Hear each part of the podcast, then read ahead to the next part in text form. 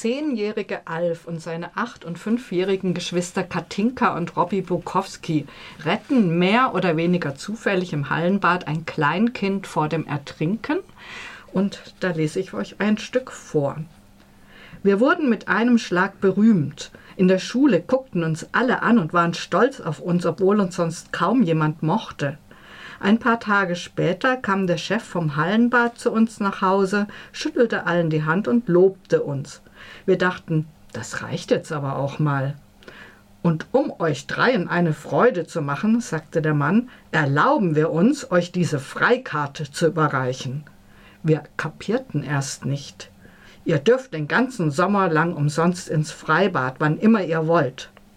Wir waren natürlich einverstanden. Es war schon Ende April. Am 15. Mai machten sie auf. Zitat Ende. So kommt es, dass die drei Bukowski ab 15. Mai jeden einzelnen Tag im Freibad verbringen, obwohl das Wasser anfangs noch ganz schön kalt ist. Die Familie hat wenig Geld. Es sind die Bukowski aus dem Wohnblock hinter den Gleisen. Drei Zimmer, kein Balkon, Urlaub ist nicht. Die Freibad-Freikarte für die drei Kinder kommt also mehr als recht. Was mir gut gefällt, die Armut der Familie kommt ohne jedes Klischee aus. Die Eltern sind fürsorglich, klug und lieb. Sie haben als Taxifahrer und Bäckereiverkäuferin einfach wenig Geld. Der Chefbademeister im Freibad ist weniger open-minded. Er hegt einen Grundverdacht gegen die Kids und droht von Anfang an, ich werde ein Auge auf euch haben. Leider ist die nette und hübsche Johanna, die Alf, der zehnjährige Erzähler der Geschichte, gerne kennenlernen möchte, seine Tochter. Und Alf auch noch ziemlich schüchtern. Der einzige nette Bademeister ist Adil aus Syrien. Er unterstützt die Kinder vorbehaltlos. Ebenso der Kioskverkäufer, der extra große Pommesportionen verteilt, wenn das Geld halt nur für zwei statt für drei reicht. Freundlich sind auch die drei jungen Männer aus Mali. Zur Begeisterung der achtjährigen Katinka sprechen sie Französisch. Katinka bringt sich nämlich gerade selbst Französisch bei und verfolgt zielstrebig die Karriere eines Pariser Models. Die drei Jungs sind allerdings, wie die meisten Jugendlichen in ihrem Alter, mehr an gleichaltrigen Mädchen interessiert. Benehmt euch, ihr seid hier nicht in Afrika, wird das rassistisch vom bösen Chefbademeister kommentiert.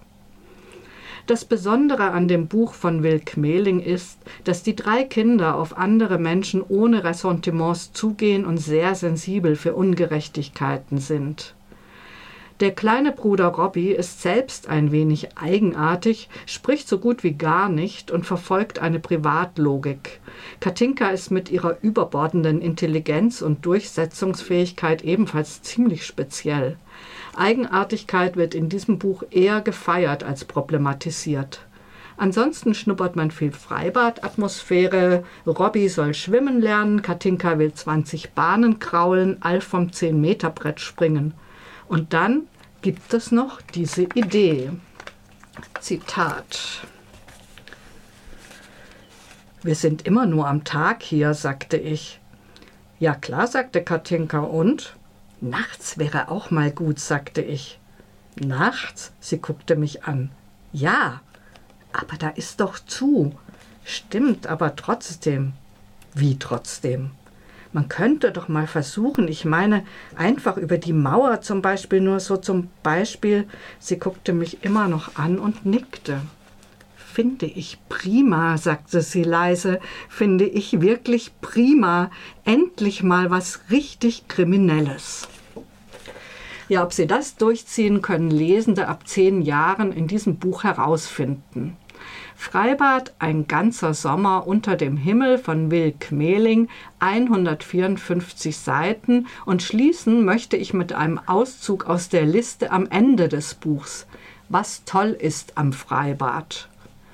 Arschbomben, bei denen es nur so spritzt, Krähen, die Pommes finden und damit wegfliegen, die Rutsche, wie sie glänzt im Regen, der warme Wind, wie er die Haut trocknet.